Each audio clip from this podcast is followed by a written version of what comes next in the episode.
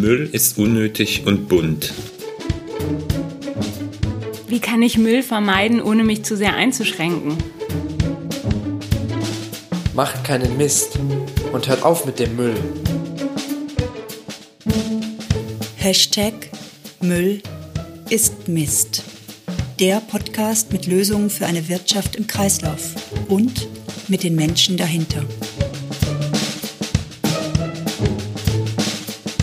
Müll ist Mist, weil Müll braucht wirklich keiner. Manche entwickeln aus Müll Ideen. Ich bin Christoph Sukup. Herzlich willkommen. Ich begleite Unternehmen auf ihrem Weg in die Kreislaufwirtschaft. Jeden zweiten Donnerstag können wir uns hier hören.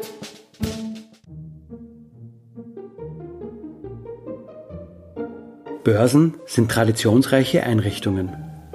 Der Ausdruck Börse stammt aus dem Lateinischen und bezeichnet ursprünglich sowohl eine Gemeinschaft, die aus einer gemeinsamen Kasse lebt, wie auch deren Behausung. Heute sind Börsen organisierte Umschlagplätze für allerlei. Waren, Dienstleistungen, Finanzprodukte oder Strom. Eine der ersten modernen Börsen stand wohl in Brügge und das schon im ausgehenden Mittelalter. Die Access Materials Exchange ist insofern also keine Besonderheit. Ein geregelter Markt, auf dem gehandelt wird. Und doch. Maike Dahmen, meine heutige Gesprächspartnerin, hat sich mit Christian van Maren und einem kleinen Team aufgemacht, dieser Institution frischen Wind einzuhauchen. Mit Hilfe von Data Mining und eines Matching-Algorithmus unterstützt die Access Materials Exchange Unternehmen dabei, überschüssiges Material oder Abfallprodukte loszuwerden. Und zwar nicht irgendwie, sondern auf möglichst hochwertige Weise. Maike ist überzeugt. Man kann gleichzeitig einen Umweltbeitrag leisten und für das eigene Unternehmen Wert erwirtschaften. Ihr Credo, der Abfall des einen ist das Material, das ein anderer brauchen kann. Man muss ihn nur finden. Sie selber nennt die Plattform a Dating Site for Material, eine Partnervermittlungsagentur für Werkstoffe und Materialien aller Art. Wie das möglich wird, darüber sprechen wir in dieser Episode. Maike erklärt, wie sie an dieser Börse sensibles geistiges Eigentum von Unternehmen schützen und dennoch Erfolge erzielen. Sie schildert Beispiele, wo das Startup bereits erfolgreich vermitteln konnte. Wir klären, was sich im Produktdesign ändern muss auf dem Weg in eine intelligente Kreislaufwirtschaft. Dabei entdecken wir, dass es auch bei Produkten Zutatenlisten braucht, mit denen man spätestens am Ende ihrer Nutzung herausfinden kann, was in ihnen steckt und was sich aus ihnen machen lässt. Eigentlich, so stellt sich im Gespräch heraus, ist die ganze Sache nur ein Vehikel für eine viel größere Vision, nämlich nichts weniger als Müll aus der Welt zu schaffen. Am Ende landen wir bei Maikes persönlicher Geschichte. Sie gesteht mir, dass sie eigentlich gar nicht gerne auf Bühnen steht, dass sie es aber dennoch tut, um ihrem Anliegen ein Gesicht zu verleihen. Schließlich sprechen wir darüber, welcher Weg sie an die Stelle geführt hat, an der sie heute steht. In dieser mittlerweile achten Folge wage ich ein Experiment. Es ist das erste englischsprachige Gespräch auf diesem Kanal. Ich hoffe sehr, dass ich Ihnen damit nicht zu viel zumute. Dem Ton hört man an, dass die Aufnahme aus meinen Anfangstagen als Podcaster stammt. Ich verspreche Ihnen aber, es lohnt sich dran zu bleiben, denn Maikes inspirierende Art zu erzählen und die Themen, über die wir sprechen, sind es einfach wert.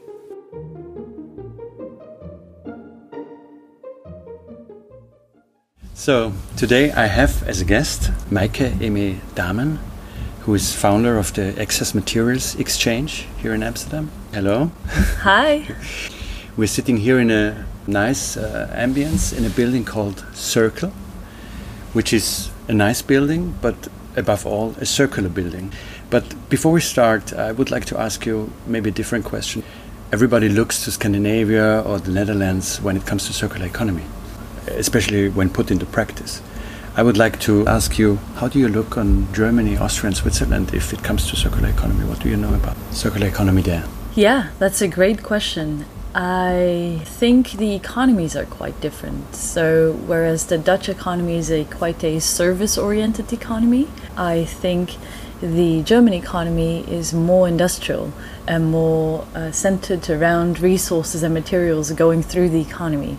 So I think implementing a circular economy also entails something completely different for the Dutch economy as for the German economy. And I see uh, individuals and organizations in both countries standing up and trying to take the lead. So I am optimistic about that. Let's look at the excess materials exchange you founded. You offer, as you describe it yourself, to turn waste into wealth. That sounds tempting, but also a little counterintuitive because we tend to think about waste as waste, which is rubbish, we want to get rid of it. So, people who haven't heard about the excess materials ex exchange, how do you describe to them what you do there and how you can help? Yeah, uh, great question. So, we describe the excess materials exchange as a dating site for materials. Mm. So, we match supply and demand of materials and materials with their highest value reuse option. And let me give you an example to, to illustrate that. So, coffee leftovers in the restaurant sector are waste there and they're not worth anything because you can't make coffee of that twice because you'll end up with very badly tasting coffee.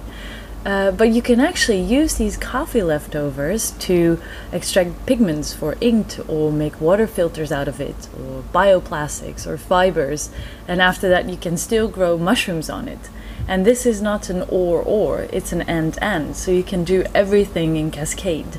And all these steps of the way, you actually create financial value, uh, but also uh, an environmental impact reduction.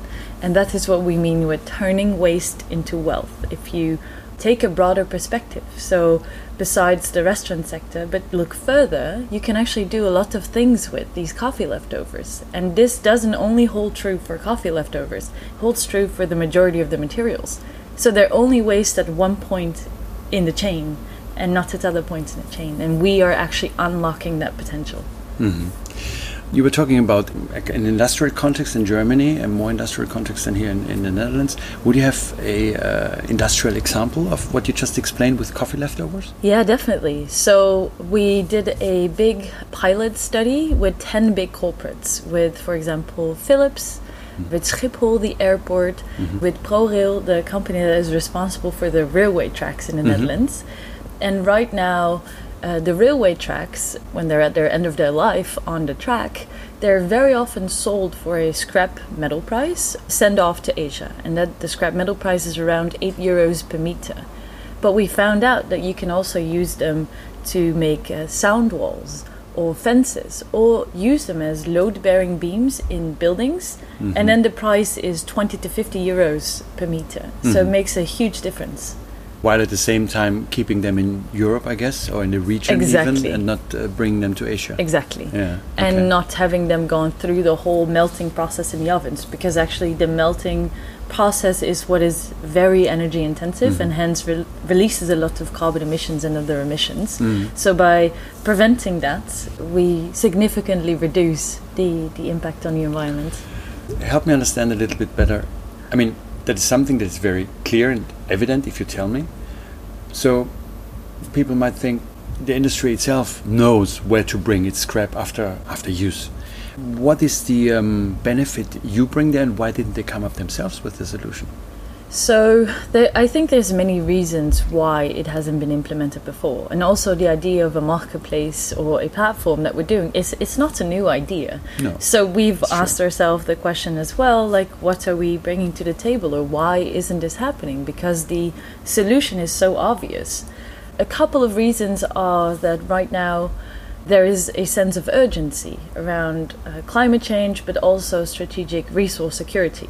This mm. this wasn't the case at all a couple of years ago. Mm. We weren't very aware of that. It mm. wasn't on political agendas that much. So there was no sense of urgency within companies to do anything about it.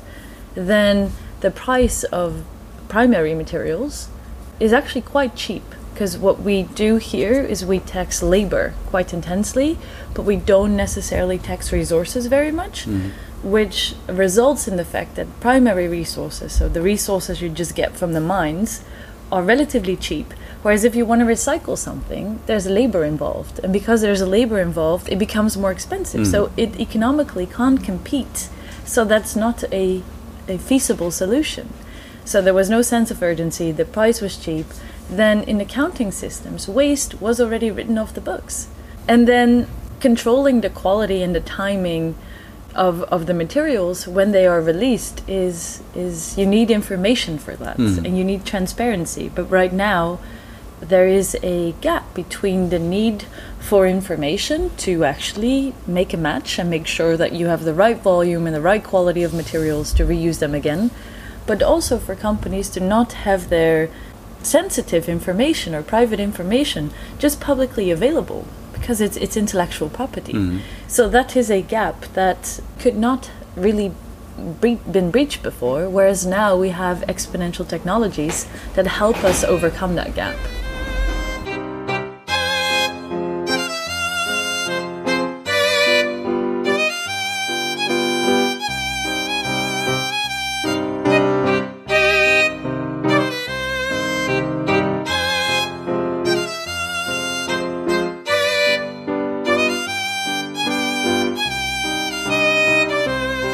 We're sitting now in the basement of uh, Circle.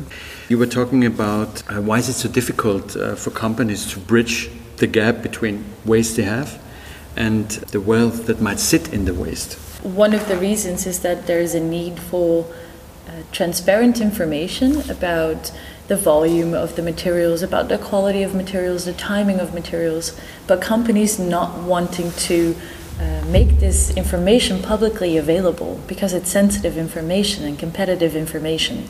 And there's new exponential technologies on the market that actually help overcome this gap. And one of them is actually called zero knowledge proof. It's a, Mhm. it's a blockchain protocol that enables companies to do that. And what you need for that is you need to give materials and an identity. Mm. Because right now we are not too sure what is in our materials. For food ingredients, we have an ingredient list on the food item, but on products, this is not very detailed. But by giving materials an identity, it's a lot easier to make the business case. And they have figured out, for example, with phones, that it's easier to mine gold from phones than it is from the world's gold Mm. mines. Mm. That only comes from giving materials an identity. Car makers are struggling with, for example, doing their recycling. They're expected to do a 90% recycling rate and they're struggling with that. But there you already have the identity. Yeah, and that is mainly given by legislation, Mm. uh, which is really commendable. But we don't see that legislation uh, necessarily in other sectors. So, hence, also implementing this and making this available for everyone else in the in the supply chain is extremely helpful to create a circular economy and to be able to, on a large scale, exchange materials. And as we see that the highest value reuse option is very often between sectors. Mhm. It's necessary for also the car industry to open up this information to other to sectors. other sectors. Yeah. Uh-huh. Do I have to get open source to be able to participate in that? No. So what we do is we actually protect the, the data privacy of companies to a very large extent. So we give them the option to per line item from the resources passport decide to who they publish it, under what conditions and for how long. Uh, and if they don't want to publish any of that information, we still have the zero knowledge proof protocol, which can ask questions. So Mhm. the company remains owner of their own data, and we just ask about different types of materials that might be in it, uh, necessary to make the match. And we get an answer back, yes or no, for example. And based upon the answer, if, if there's three questions, we get three times the yes answer, we can continue to the next, next step under NDA. And from there, still make the match without the company actually having to publicly release that information.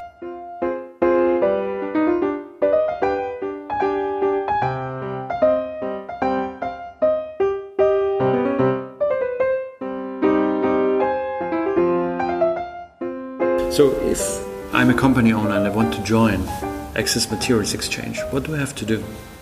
Well, actually, just send us an email uh, at in- info at excessmaterialsexchange.com. Uh, but we offer different types of products right now. So, one of the services or products that we offer is a quick scan to quickly assess if you're already getting the highest value from your materials, financially and environmentally. Then another thing that we offer is actually helping you with the matchmaking. So if you have identified the material stream and you're looking for a better match for that, we help with the logistics, with the Mhm. contractual implement, implementation, finding someone who actually wants to buy it from you. And then another thing that we see that companies are very interested in is an internal marketplace where they actually digitize their own stock and from there see between the different locations that the company has if they can use the materials again. We come across many companies that have millions worth of stockpiles left that they're not very aware of, but they still can reuse internally. I mean, this is not really a marketplace or a material exchange you're talking about now. It's more you describe how you help companies getting transparency about on what they sit in terms of waste, which is in your terms wealth. We have a vision in which waste doesn't necessarily exist anymore, and companies on a large scale can exchange these materials. But we see that the reality, the day to day reality of companies, is different, and they're not able to do that quite yet. So we have decided to take a few steps back and help these companies get ready to be able to, on a large scale, exchange secondary materials. The products that we offer right now are really tailored towards the companies and the day to day activities of the companies to help them get ready. So you're kind of setting up together with companies Yes. a market to later be able to exchange on that market uh, materials in a large scale. And we already make exchanges Mhm. right now. So, so it is possible, but for companies, there is a lot that they sometimes need to adjust. Mm. Yeah. And need to know first, as you just described, Yeah. get transparency on, on what they have and Yeah. don't maybe know about. Because the, the way a company is set up right now is, is based upon completely different paradigms than a circular economy that is quite new, so hasn't been embedded in, Mhm. in the organization. If you stumble across Excess Materials Exchange, you also stumble across Maayke-Aimée Damen and, and you presenting the topic uh, quite eloquently and quite often on, on stages. How do you perceive that um, being such a prominent figure? Do you like that? Is it the aim of what you do? Can you describe that a little bit for me? Yeah, that's a great question. I have a dream and a goal that I'm working towards, and that is that waste uh, doesn't exist anymore. And maybe the word waste doesn't even exist anymore. My whole career has been built upon ideas and tools to get there. And the reason we started the Excess Materials Exchange is because we want to achieve that dream. And I have learned over the years that in order to make people see the potential of this and, and get them along in the journey, it is important that they see someone telling the personal story and, and giving the, the tangible examples. So I actually really don't necessarily enjoy being on a stage because I'm not doing this because I want to be on a stage, but I do see that it's very helpful in achieving the goal uh, that I'm sharing it and that I'm telling the story and that I'm giving the examples and that people see that someone is stepping up and doing it. So actually the only reason I'm standing on a stage is because I have a dream and I want to realize the dream, not because I want to be on a stage. Lending your face, let's say, Yeah. to, to the impact you want to achieve. Yes, Yeah, yes, yeah. very Sounds much. Yeah. You probably know the circularity gap report that was released end of last year by Circular Economy, where they state that the world is only around 9% circular. On the other hand, if you read about circular ideas, circular concepts, they are quite plain and easy to grasp. The question is, what do you think? Why do we still struggle in implementing circularity uh, in, in a broader range? Yeah, I think it is quite hard for organizations and for people to implement that thinking because uh, all the structures that we work with are based upon a different rationale. A linear economy where we still waste things, there's lots of vested interests. Uh, still in the current system. And an example of that is that we, for example, build incinerators uh, to incinerate waste and to recover energy. Burning waste is not a very high value option, and recovering the energy is actually quite low if you can make many other things from it. But these, these companies have invested millions and millions and millions in these facilities and they want to make return on investment. So they have a vested interest in actually making that return on investment and making sure that waste still goes into the incinerator as opposed to doing something else with it. Mm. So in order to get to a circular economy, we need to change a complete system and that involves legal, that involves accounting, that involves financial, that involves material expertise. And all these areas need to evolve along with mm-hmm. it. So when we now talk about circular economy or are working on circular economy issues, you say we, we are implementing them into a system that is built on linearity and not really ready incentive wise but also structure wise to really get circular.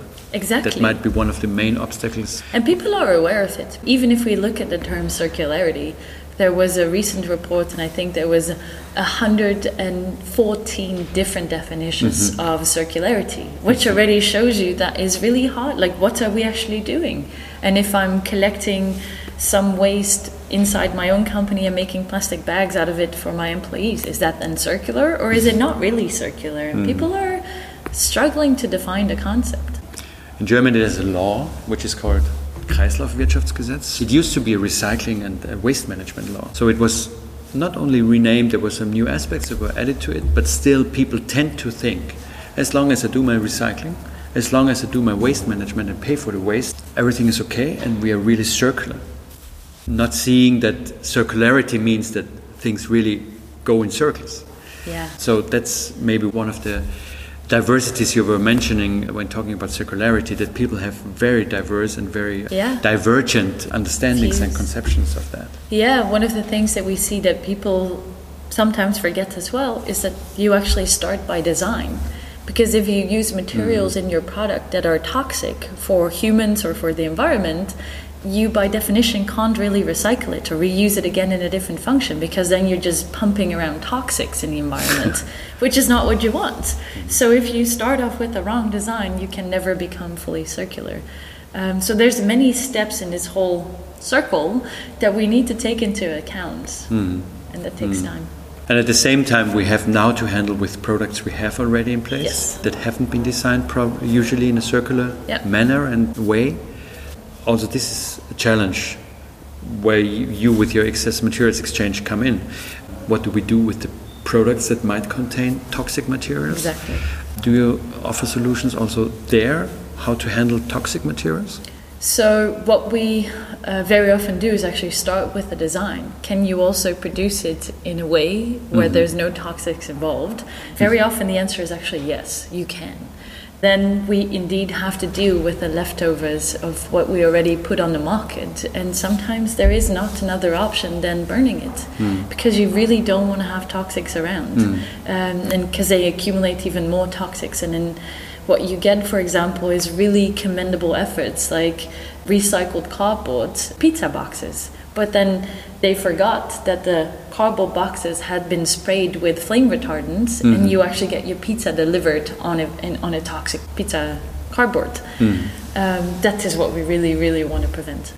If you look at companies in general, and you were talking about companies in Germany that are more product oriented than maybe in the Netherlands, where, where services is a strong sector, where can companies, in general speaking, start if they want to dive into circularity and getting more circular? There's actually many points in the circle where they can start. I think one of the most important things that we've seen for a company to start is with a strategy. Because if you don't have a goal or a KPI, success can also not be celebrated. Management mm-hmm. cannot see what you've done. It, it cannot be benchmarked to anything. So that is usually one of the first things that we actually recommend to a company can we talk about targets, about a strategy that you can set into place, which is also something that we help with. So when you start doing pilots, when you start doing research, you actually can celebrate the results of that. Mm-hmm. You can actually build upon it instead of that it's getting lost and it was just some loose end that you ended up looking at. Mm. Yeah, we really want to embed it to make sure that it's institutionalized. That's an interesting aspect of, of thinking, which has nothing to do with circularity itself. It's about how do I get to where I want, Yeah. set up a strategy, and celebrate successes you have on the way towards realizing the strategy. Yeah. and that is, I think, how companies work. Like, I wish we could be circular right now, and I know theoretically we can, but in the day to day reality of a company is not like that. So, hmm. if I want companies to do that, I need to be mindful of where they're at, and hmm. strategy is the first step because they are judged by what they achieve. And if you hmm. make sure that there's a target there, then they're doing really well. Right now, we're lucky with Paris Climate Goal agreements and the targets that people are setting.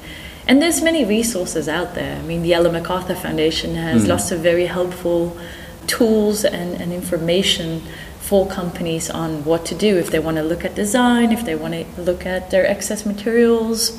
They can start hmm. anywhere. Would you consider excess materials, you were mentioning them again, as a low hanging fruit? I think, yes, I think we can be the low hanging fruit. We can also be the advanced option. It's mm-hmm. because we tailored ourselves in such a way that we can be both. Mm-hmm. Starting with the strategy is actually quite easy. Analyzing whether or not you already use your materials to their highest value, we can very quickly assess the top five materials that you can uh, use to a higher value. So that's low hanging fruit. But then implementing the matchmaking on a large scale within your company requires a bit more effort. So we start easy and then we build up to the to the more advanced. I would like to come to my last question and maybe get a little more personal. I would be interested to learn how did you get into circular economy, you as a person? What was the origin of, of you yourself diving into circular economy and really now having a passion to bring a certain vision into reality? I know that people really love stories, and I wish I had a story where I said I was in the rainforest and then I saw, or I was diving and then I saw the plastic. That's actually not what happened.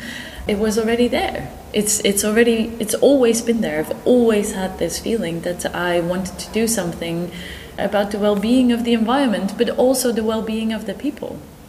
And when I was a kid, uh, I was concerned about all these environmental issues, like acid rain was still an issue, or we dumped nuclear waste in the ocean still. And I always asked my parents, like, what can I do about it? And the narrative at the time was work for an NGO. Whereas getting older, I, I started to discover different fields. I started to, to work for NGOs, I worked for the government, for the United Nations. And from there, from all these experiences, I actually carved out my own piece, which right now is the Excess Materials Exchange, because I think that me, with my skill set and with my dream of, of having a world without waste, this is the best place and the most efficient way that I can achieve it. Mm-hmm. Yeah. Oh, still impressive and, and, and beautiful story, even though you don't have the rainforest moment. yeah. Yeah, well, Maayke, thank you for talking to me. Thank you for having me. Thanks for explaining in depth where you come from and where you're headed. I think that it's in, insightful, and even more than that, it's very insightful. Thank you for your time and good talking to you. Thank you.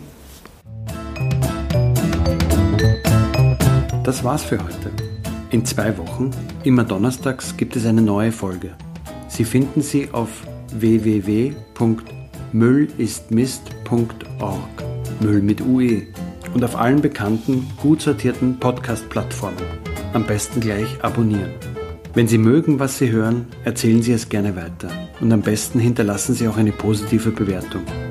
Denn das stellt sicher, dass auch andere Menschen diesen Podcast gut finden können.